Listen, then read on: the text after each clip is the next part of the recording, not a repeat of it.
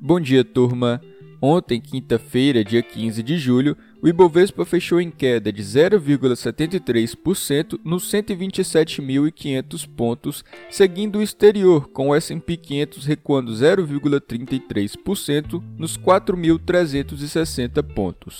O mercado segue bastante volátil, tentando descobrir nas falas do Jerome Powell quando o Federal Reserve vai iniciar a redução dos estímulos monetários. Se por um lado o Jerome Powell afirma que a economia dos Estados Unidos ainda não se recuperou completamente e ainda necessita dos estímulos, por outro, ele confessa que a inflação muito acima da meta já passa a incomodar o Fed, que tem os seus membros divididos a respeito da opinião sobre a mudança na política monetária o quanto antes. E hoje teremos mais participação pública do Powell, dessa vez ao lado da secretária do Tesouro Janet Yellen, que também tem um tom dovish, que significa pró-estímulos e acredita em uma inflação transitória.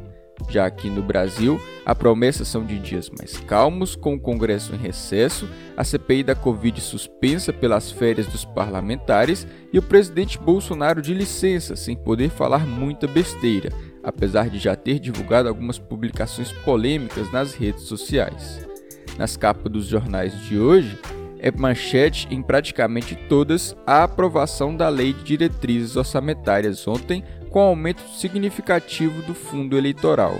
A LDO, como é chamada, serve para estabelecer as prioridades do orçamento federal no próximo ano e no projeto os parlamentares triplicaram a verba do fundão eleitoral com recursos públicos, de 1,8 bilhão de reais em 2018 para 5,7 bilhões de reais no texto de ontem.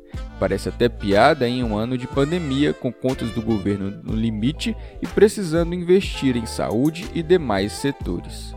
Mas enfim, voltando ao mercado, agora pela manhã os índices futuros de Nova York estão em leve alta de 0,10% e a Europa está mista, com Londres em alta e o restante em queda, com a variante Delta aumentando o número dos casos diários de Covid-19 na região. Na Ásia, a nova variante mais infecciosa da Covid também incomoda e o Japão fecha em queda. Na China, os mercados também ficaram no vermelho após o governo Biden divulgar um comunicado alertando as empresas americanas sobre os riscos às suas operações e atividades em Hong Kong, que agora tem um maior controle chinês. No mais é isso, aproveitem a sexta-feira.